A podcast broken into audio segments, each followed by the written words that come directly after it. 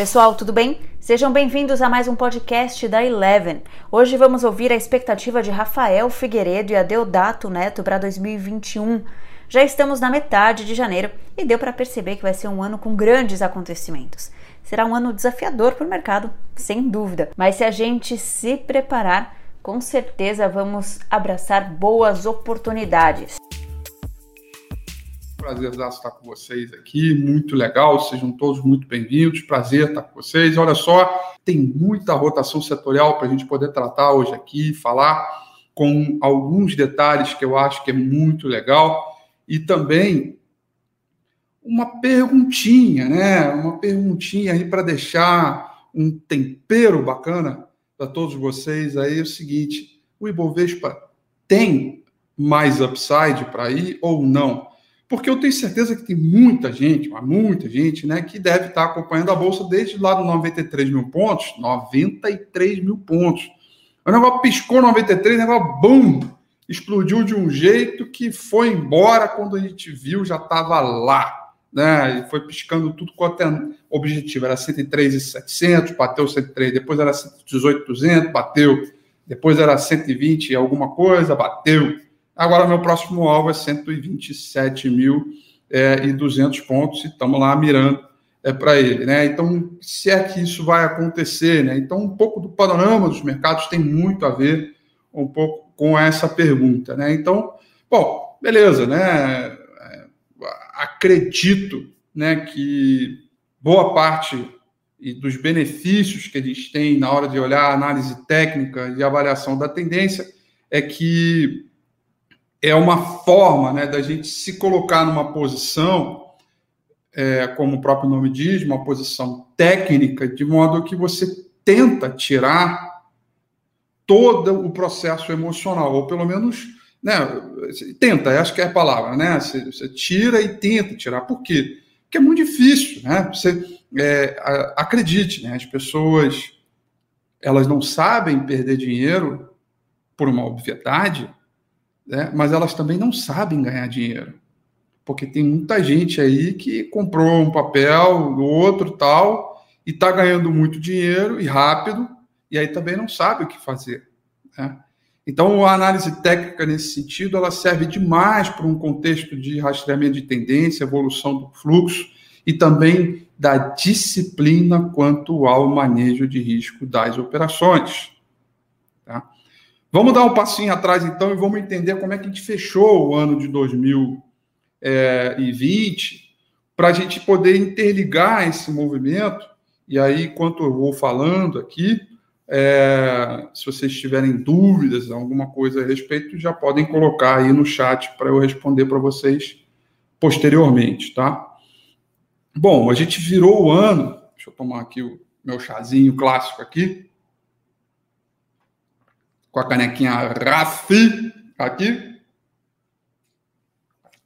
Desculpa, gente, mas aqui tem que tomar 10 mil litros de água ou de líquido por dia, então Vamos embora, chegou o meu uma hora, tem que voltar. Vamos lá. É... A gente virou o ano com uma tese. Uma tese construída no momento em que Joe Biden venceu as eleições nos Estados Unidos. Né? A tese chamada A Virada de Fluxo. Eu imagino que muitos de vocês tenham participado desse curso, né, que foi uma série de quatro vídeos, muito legal, que a gente lançou aqui na Eleven, é, se você participou da virada de fluxo, escreve aí no seu comentário, escreve aí no comentário o que, que você achou, passa aí seu feedback e diz aí, deixa eu ver se bastante gente que está aqui assistiu, escreve aí no chat para eu saber é, se eu estou falando para bastante gente ou para um número pequeno de gente. Mas a virada de fluxo ele tinha uma tese. A tese que havia uma reversão de fluxo global e que boa parte desse fluxo viria para os mercados emergentes. E que a relação do índice de mercados emergentes com o índice das economias desenvolvidas, trazendo aí um, um ratio, uma razão entre elas, essa razão seria uma razão positiva. E aí, antes de chegar a esse ponto, eu preciso dar um outro passo um pouquinho atrás para falar para você que a gente teve um pouquinho para trás, né, digamos ali 2006, 2007, 2016, 2017, 2018, principalmente 2018, nós vimos um fluxo brutal, brutal, brutal, brutal de dinheiro indo para as economias é, desenvolvidas, sobretudo os Estados Unidos, por conta das grandes corporações de tecnologia. E a gente viu uma política econômica do Biden, perdão, do, esquece o Biden, desculpa, nada a ver Biden, do, do, do, do Trump, muito protecionista, né? Make America Great Again, né? Do tipo, olha, vamos fazer o seguinte, vamos reforçar a economia americana baseado nos nossos esforços, na nossa produtividade, na nossa mão de obra, no nosso conhecimento e tudo nosso, nada de ninguém. E se você, americano, que quiser algum produto ah, lá dos Estados Unidos, tudo bem, beleza. É, se você quer alguma coisa nesse sentido, você pode importar, mas eu vou te cobrar mais de taxa. E aí veio as guerras comerciais, né? Os Estados Unidos e China, principalmente, reprimiram muitos investimentos, retardaram alguns processos, diminuíram demais a relação entre os blocos econômicos, é, diplomacia entre países que, né, que, que tinham ali relações comerciais, seja unilaterais ou bilaterais. O Donald Trump fez essa, esse movimento, de fato promoveu um ótimo crescimento, e aqui não cabe a mim fazer um julgamento político, mas sob a ordem econômica, ele fez muita coisa boa. Ele levou a taxa de juros, desculpa, a taxa de, de desemprego para mais baixo nos últimos 50 anos, o auxílio-desemprego, o idem, né? É, é, ele transformou uma série de coisas a partir das suas políticas. Né? Então o fluxo foi todo para lá. Quando o Biden ganha, ele reverte esse pensamento, o mercado, né? O mercado reverte esse pensamento. Porque o Biden vem com uma ideia de querer distensionar a relação Estados Unidos e China, principalmente, e dizer: olha só, o mundo é muito melhor quando todos estão de mão dadas, né?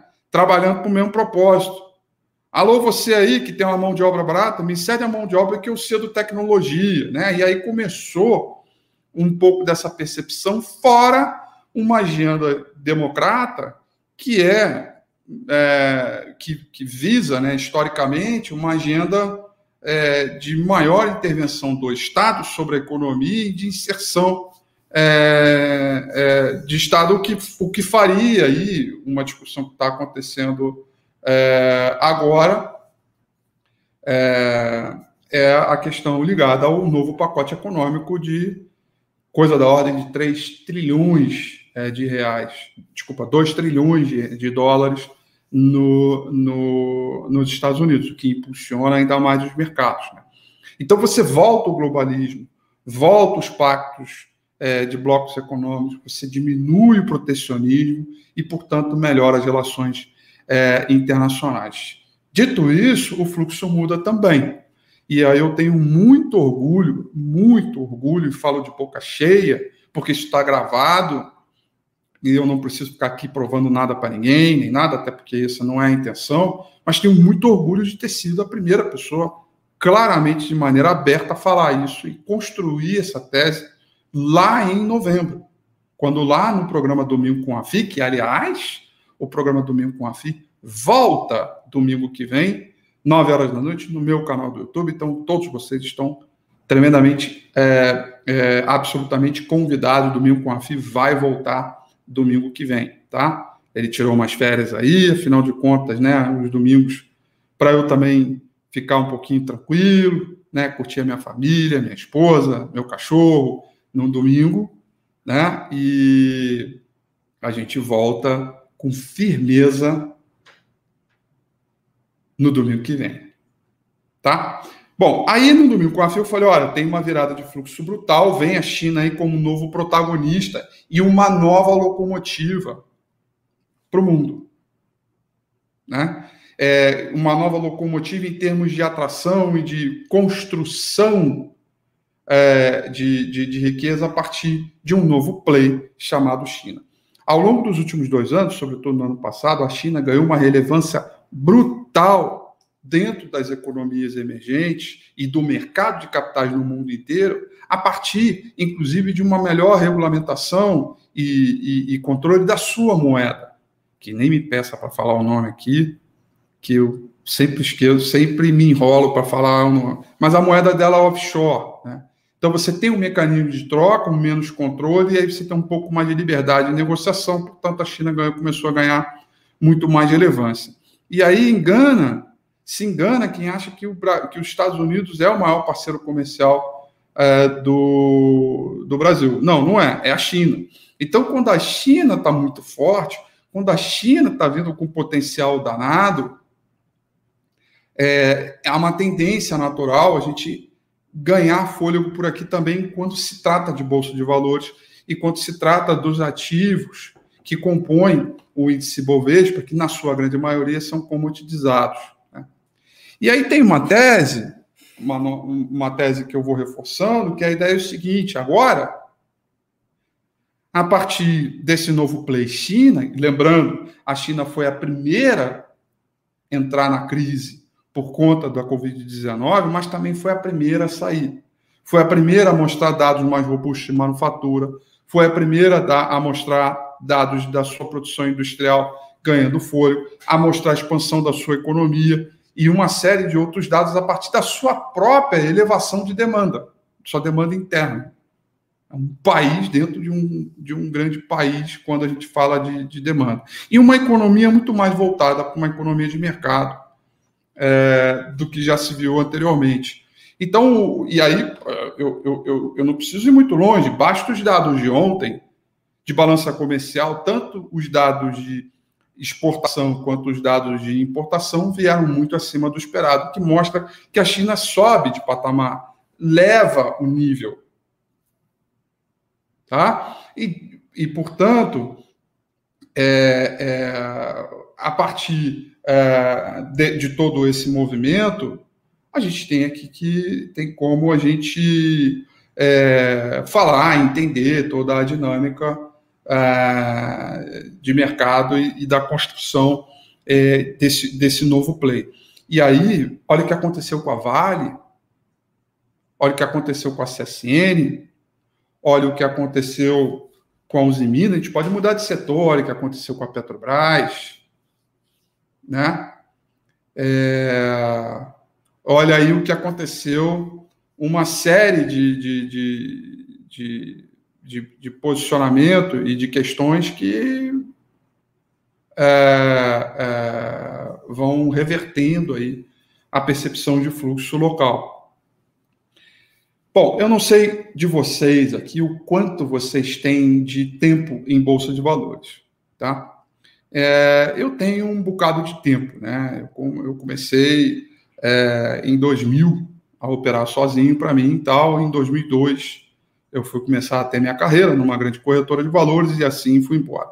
E eu me lembro muito bem, muito bem, que na virada de 2006 para 2007, 2007 para 2008, pré-crise de subprime, a gente vinha com dados muito fortes do nosso mercado, mas com dados ainda muito frágeis no âmbito fiscal brasileiro e também de reflexo da nossa economia. E por que isso? Né?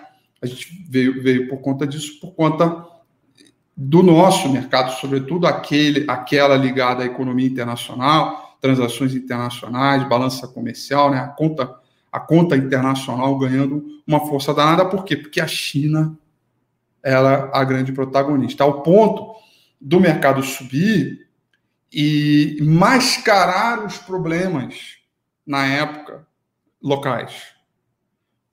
Então, dito isso, eu vejo uma semelhança daquele período 6, 2007, 2008 com o que a gente está vivendo agora, onde se a gente tiver, ainda que a gente tenha é, problemas estruturais do lado fiscal, ainda que nossa tese não é de uma tese de dólar fraco, seja contra o real ou no mundo, a gente fala isso constantemente aqui, ainda que é, a gente tenha todos esses problemas políticos, né? Aliás, aqui cabe um breaking news aqui dizendo que é, a G1 acabando de dizer que o, o Planalto disse que o Bolsonaro que, Bolsonaro que pediu para Paulo Guedes a demissão é, do Brandão e que o Paulo Guedes estaria tentando reverter a demissão do Brandão. Ou seja, mais um zigue-zague político e desses, desses ruídos de tantos outros que a gente vai ter ao longo, né? Se tem uma coisa de... Eu, eu, eu não sou analista político, tampouco serei e nem dou meus pitacos, mas tem uma coisa que eu falei de maneira acidentalmente, assim, e aí eu reforcei isso e cravei muito aqui, desde quando Bolsonaro foi eleito, eu disse que seria uma característica né, de um governo de pequenas e constantes crises, né? E é o que está acontecendo, é o que a gente vai até o fim do seu mandato. E aí o, o, ponto que eu quero traçar aqui com vocês é que a gente vive um mercado muito forte, uma atração atrai recursos de capital estrangeiro, coisa que a gente não via há muito tempo, em função do movimento global. Não é porque o Brasil é legal, bonitinho, bom, bonito e barato, o famoso, famoso BBB. Não, é, é em função do efeito do mercado internacional. Né? E aí, quer dizer, o gringo vai lá, aperta um botãozinho, né? e aí ele começa a alocar recursos é, para o mundo inteiro e boa parte, uma, uma parte razoável desse recurso também vem para o Brasil. A grande prova disso foi a Vale, que a gente estava lá para trás. A Vale, desde a época de Brumadinho, era um ativo extremamente ruim, né, do ponto de vista é, é, técnico e de performance relativa quando a gente compara a Vale com as demais pares, e hoje ela é a melhor. É a melhor performance, é a melhor gordura, é a melhor empresa e, e tudo de melhor, fora o que ela produz, que é o de melhor é para todos. Então, as combinações né, de todos os movimentos levam a gente para viver um momento que a gente fica muito mais conectado com a economia internacional a partir dessa dinâmica de virada de fluxo, de cessão de recursos estrangeiros no mercado brasileiro, é, é, do que questões locais. E que, inclusive, podem até ser apagadas ou ofuscadas a partir deste bom humor do mercado internacional. Tá? Isso para mim está tá muito claro. Aliás, está tão claro que é, eu coloquei na virada do ano, né, eu fiz um relatório, um relatório é, de quais seriam os papéis. É... Ai, meu Deus do céu, peraí que para tudo que agora eu vou pegar aqui o meu fone de ouvido porque chegou o mestre. Grande Dato, que honra tê-lo aqui, meu amigo. Isso é o retorno. Ontem eu estava na live e você entrou de surpresa. Muito bom, né, cara? Como é bom ter prazer no que faz, né, cara? Porque aí é só alegria, né, cara? Não tem esforço algum, cara. É bom demais, né?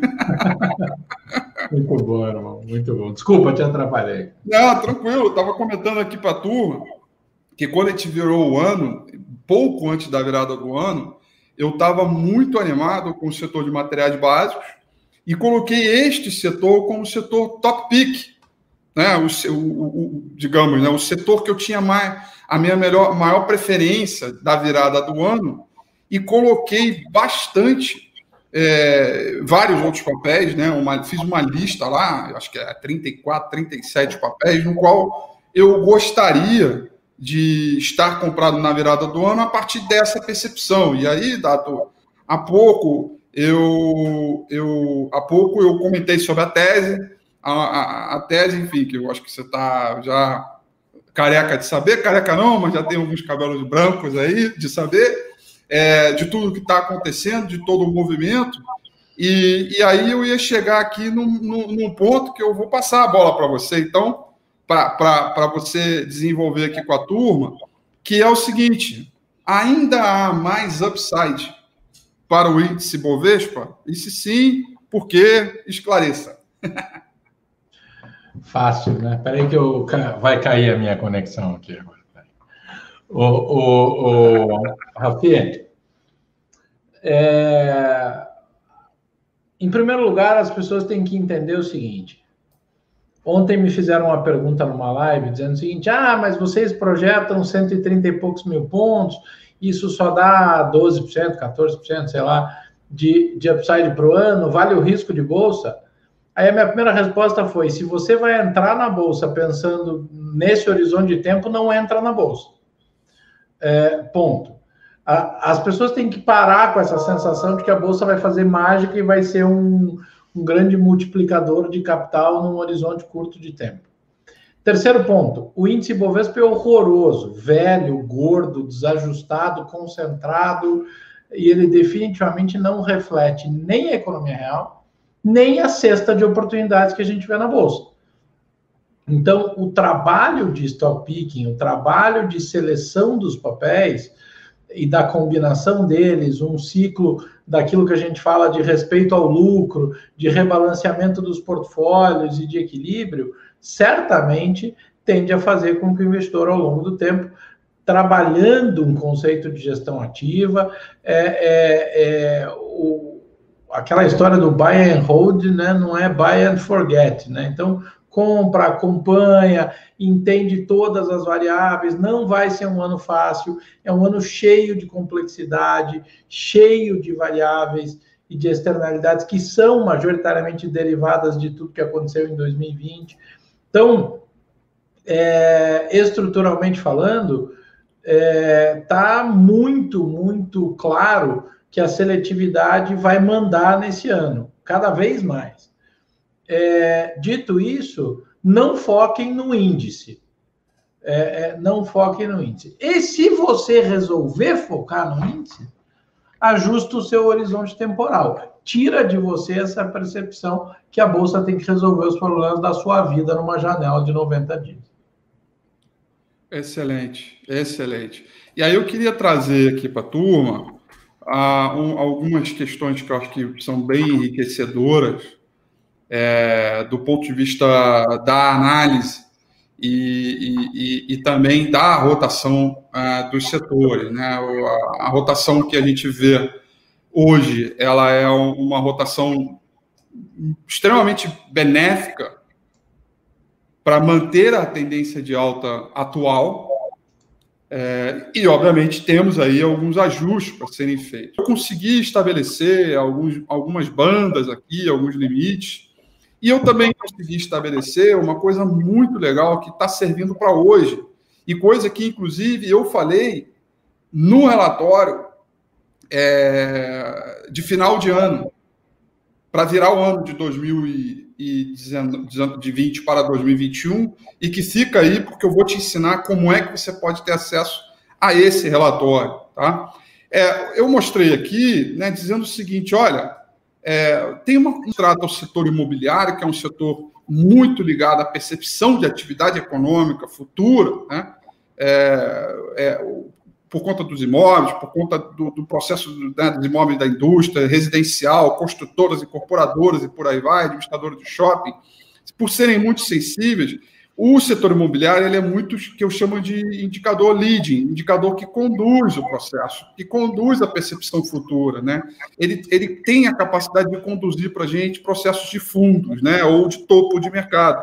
Inclusive no período pré e pós-pandemia, né? O sell-off, pré-movimento aqui também, ó, depois da pandemia veio o sell-off. Qual foi o setor que mais caiu? Setor imobiliário também foi o que começou a recuperar e olha, ele fez topo duplo e também sinalizou a primeira correção da Bolsa, e finalmente, quando a Bolsa veio buscar os 92, 93 mil pontos, também se distanciou dos demais setores e começou a detectar um novo momento. Olha que coisa interessante para este momento agora. Nós, de novo, nos afastamos né, é, para baixo dos demais setores, o grande setor líder foi o setor de materiais básicos né, nesse movimento, e aí, finalmente, a gente tem aqui uma característica em termos de rotação, agora pode voltar aqui para mim, é, de, de, de, movimento que é, traz ainda uma percepção do próprio mercado que se o setor imobiliário começar a ter, a partir de agora, performance relativa positiva, ela de, de forma um pouco mais intensa, a gente tem um pouco mais de espaço para avançar. Obviamente, os papéis com mais relevância no índice Bovespa, como o Dato muito bem colocou, o índice Bovespa é ruim, é gordo, velho, antiquado, ultrapassado, porque ele está carregado de commodities e bancos e não reflete nem um pouco a realidade da nossa economia. Né? Então, a gente tem que olhar com muita seletividade e ver o estágio de rotação, porque o dinheiro não vai sair da Bolsa tão, tão, tão cedo. Né? A partir de estímulos monetários acontecendo no mercado internacional, a própria mudança de fluxo, a, a chegada do fluxo capital estrangeiro, esse dinheiro não, não ao menos que caia um outro meteoro, e que, pelo amor de Deus, chega de meteoro, já basta de 2020, é, o dinheiro não sai. Então, há um estágio de rotação bacana e que, portanto, há um ambiente de previsibilidade é, um pouco pela frente. Então, a tendência pode continuar, ainda que seja um pouco mais lenta, mas não é para você olhar o índice, e sim a performance relativa e os papéis né, que estão um pouco mais atrasados, que tendem a ganhar um pouquinho mais de fôlego. É com essa estratégia, com essa tática que a gente virou o ano, né? É, e aí, Tato, eu comentei para a turma que é, eu, eu ia mostrar, falar para a turma como é que elas podem acessar esse relatório. Aliás, não só este relatório, mas sim absolutamente todos os relatórios da Eleven Financial. Porque nesse exato momento, nós estamos aqui com uma campanha, uma campanha que acho que a gente nunca fez, e para ser aprovada até demorou um pouco, né, para a gente discutir a ideia, né, de que as pessoas vão ter 15 dias de, do conteúdo absolutamente gratuito, né, e que ela só vai ser cobrada se ela quiser permanecer a partir do 16 sexto dia. Então, até o 15 quinto dia, você escolhe o produto que você quer consultar, que você quer ver. Você pode, por exemplo, escolher o Fusion Analysis, que eu acabei de falar, ou o RRG, que eu acabei de falar, que tem esses, esses trabalhos de cenário de rotação do setor, ou você pode escolher o Eleven One, você pode escolher o fundo imobiliário. Escolha aquele que você tem aderência para estudar e ter 15 dias altamente, é, altamente não, é, amplamente gratuitos, né? de modo que você não colocará a mão no bolso, a não ser que vire a partir do 16 dia. É uma forma de você começar o ano, é uma forma de você começar a entender como a gente trabalha, o quão diferentes são as nossas análises diante da realidade que está por aí, do nosso universo de cobertura. É uma campanha que foi fácil para liberar, não, né, Dato? Demorou, mas foi, né? Eu acho que, essencialmente, a mensagem que a gente quer transmitir como companhia é assim: fica aqui quem estiver feliz, quem estiver satisfeito, quem, quem entender. É, a gente, é, é, o nosso, o nosso, o, a, a, nossa forma de entregar a análise, ela, ela, ela invariavelmente vai te provocar a estudar, é, ela vai te provocar a entender. Não tem atalho, não tem caminho fácil, mas é um, mas é um caminho de construção de, de, de valor é, de longo prazo. A equipe tem um orgulho sem fim, é brilhante, é espetacular em todas as classes de, de ativo, é, de renda fixa, fundos, risco, equities, né, ações. É, é a maior time de análise do país e eu não tenho nenhuma dúvida em dizer que é o melhor time de análise do país. É, é, a gente conseguiu, o grande mérito que a gente conseguiu aqui foi juntar gente brilhante é, e, e, e, a gente realmente tomou uma decisão que a gente nunca tinha feito, em, a gente está no nosso sexto ano de vida, em que a gente abriu efetivamente para que as pessoas possam conhecer, é, entender, se sentir acolhidas e aqueles que se sentirem bem é, é, continuem com a gente. Graças a Deus, a gente. O grande argumento para isso foi que estatisticamente as pessoas que chegam seguem conosco ao longo do tempo. É, é, então, o, o, essa foi uma, uma ideia concebida no time de marketing com, com, com o time de sales. A gente trabalhou muito em tecnologia para preparar o sistema para isso, para conseguir fazer todo um mapeamento e acolher essas pessoas que chegam da mesma maneira que aqueles clientes que, que são clientes correntes são, são, são acolhidos. Eu acho que é, foi muito bem lembrado, Rafi. Eu acho que é uma, é, uma, é, é a primeira vez na nossa história que isso, aconte, é, que isso acontece. Eu não sei quantos dias faz, mas faz, é, isso foi para o ar há pouquíssimos dias e certamente não vai durar muito tempo, porque a ideia é abrir espaço nesse começo de ano para que vocês possam chegar e passar aí esse, é, é, é Deus quiser, um caminho de construção de patrimônio muito legal ao nosso lado. Maravilha. Tem uma pergunta aqui que eu acho que é muito legal e ela vai agregar muito para o conteúdo do nosso contexto aqui do TV Eleven e, e certamente está muito mais para o teu lado ali, até como característica do Eleven One, no qual a gente trabalha com não só a seletividade, mas a seletividade baseado estritamente no perfil do cliente, né, daquele, da necessidade real do cliente. Aí tem uma pergunta muito legal aqui, que é do Edu, que ele diz, Dato, por favor, comentar como fazer gestão da seletividade nesse ano, que concordo que será chave para o sucesso de uma gestão ativa mais focada. É algo que a gente faz no Eleven One bastante aqui, individualmente para cada cliente, mas acho que seria legal você passar um pouquinho desse é, modelinho para a turma. Edu, o, a tua pergunta é espetacular. É, ela é basicamente a pergunta de um bilhão de dólares, né? Como é que a gente vai, é, é, como efetivamente aplicar? O que a gente trabalha aqui dentro do One, como, como o Rafi falou, é cuidar de cada cliente, é, entendendo a sua necessidade. A primeira coisa é você entender qual é o teu objetivo, qual é a cesta de recursos que você destina para cada uma é, é, das caixinhas de alocação, é, para cada exposição a risco que você define, que você escolhe, é, e ao longo dessa jornada você entender que quando você come, quando você captura alguma performance muito acima da média, é, você a nossa tendência é trabalhar um processo que a gente chama de respeitar o lucro, em que você pega uma parcela desse lucro é, e, e, troca ele por um, por um risco sistêmico diferente, de menor exposição e de menor volatilidade. Deixa o juro composto trabalhar acruando sobre o seu patrimônio. Agora, em relação a quais são os ativos, como é que você vai ser seletivo, tem que estudar, tem que olhar com bastante critério, tem que entender aqueles que são aderentes àquilo que você acredita, aquilo que é, é, aquilo que tem uma perspectiva de uma janela de tempo. É, hoje, é, eu e Rafi, a gente teve uma conversa é, é, hoje é, também, mas já há muito tempo, sobre a Embraer, por exemplo. Um dia o Cadu entrou aqui e falou assim, Embraer virou small cap. eu até disse no TV Eleven aqui que é, Embraer estava sendo avaliada a mercado como uma fábrica de teco-teco, é, de, de monomotor. É, obviamente o quadro é muito difícil, obviamente o cenário é muito difícil. Agora, na opinião do nosso time, é, é, faz sentido ela valer o que está valendo?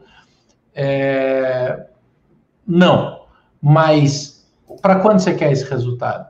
Você quer esse resultado para junho, para agosto, para setembro? Talvez não seja a melhor coisa. Estou usando um exemplo aqui que pode, pode é, é, podia ser qualquer outro, podia ser é, Bradesco, podia ser Iguatemi, podia ser qualquer outro. Mas o ponto é dizer o seguinte: você tem que ajustar as tuas escolhas à tua expectativa de horizonte temporal e à tua capacidade de suportar a oscilação. Agora, vai estudar. Vai estudar. Se alguém te disser que tem uma receita pronta, que vai funcionar e que está tudo resolvido, corre. Maravilha. E eu, eu, vou, eu vou falar aqui já as minhas considerações finais, e aí eu, depois eu vou passar a bola para você, para a gente encerrar, porque é, para dar um recado que é, é natural que a gente se empolgue muito depois de enxergar a Bolsa com um início de ano tão explosivo, tão forte como foi. Mas você tem que entender que ele foi muito concentrado em dois setores essa alta concentração ela cria distorções absurdas, né? É, e, portanto, o que eu é, deixo aqui é que vocês, a partir de desde sempre, não é desde agora, é que vocês entendam que para cada passo de exposição, de exposição que você dá sobre o mercado de renda variável, é bom você também procurar alguma coisa ali que lhe dê alguma, alguma tranquilidade, faça você dormir à noite, é, é, e que qualquer tipo de oscilação mais brusca, você esteja preparado. Então, busque uma proteção, um financiamento, ou diminua a exposição é, do mercado, também não tem problema nenhum. Respeitar o lucro nunca foi tão é, importante. Né? Uma tese que, uma ideia que Dato é, criou, que até lançamos uma hashtag aí no, no Twitter, ou, ou, em outro momento de mercado, ano passado. Então, é, é, com esta característica né, desse início de ano que eu gostaria de dizer. Agora, é, não é porque a gente já está subindo aí 4% no ano que as oportunidades não vão aparecer mais. Pelo contrário, eu acho que tem muita coisa por aí. Mas mais do que você querer buscar essa performance absoluta e querer correr uma maratona, disparar 100 metros mais rápido que todo mundo e achar que vai ser líder o tempo inteiro, é você ter um pouco de cautela, que você tem que ter um trabalho de resiliência, manejo de risco, controle e, e muito de tamanho de posição para você aguentar os solavãos, que certamente vai acontecer. Na live de ontem eu encerrei dizendo o seguinte: olha, o avião já decolou, a altitude já é cruzeiro, já estamos em altitude cruzeiro. Só que o piloto já está falando, meu amigo, vamos passar por várias nuvens negras por aí turbulências vão acontecer. Com esta notícia, o que, que você vai fazer? Você vai pular do avião? Vai apertar o cinto? É, né? O que, que, você vai fazer? Qual, qual é a tua estratégia? É, é, é, com, esta, com essa fala que eu gostaria de provocar vocês diante desse movimento. E é isso, Dato. Eu deixar com você para as, as suas considerações finais aí. Afinal de contas, ainda estamos no 14 dia do ano de 2020. Eu vou terminar, Rafi, igual o Zinho, eu terminei com a, a, a live com o nosso cliente ontem, aquela que você invadiu, igual eu invadi. Rafi me passou a palavra para terminar, eu só disse uma coisa: juízo, turma. Juízo.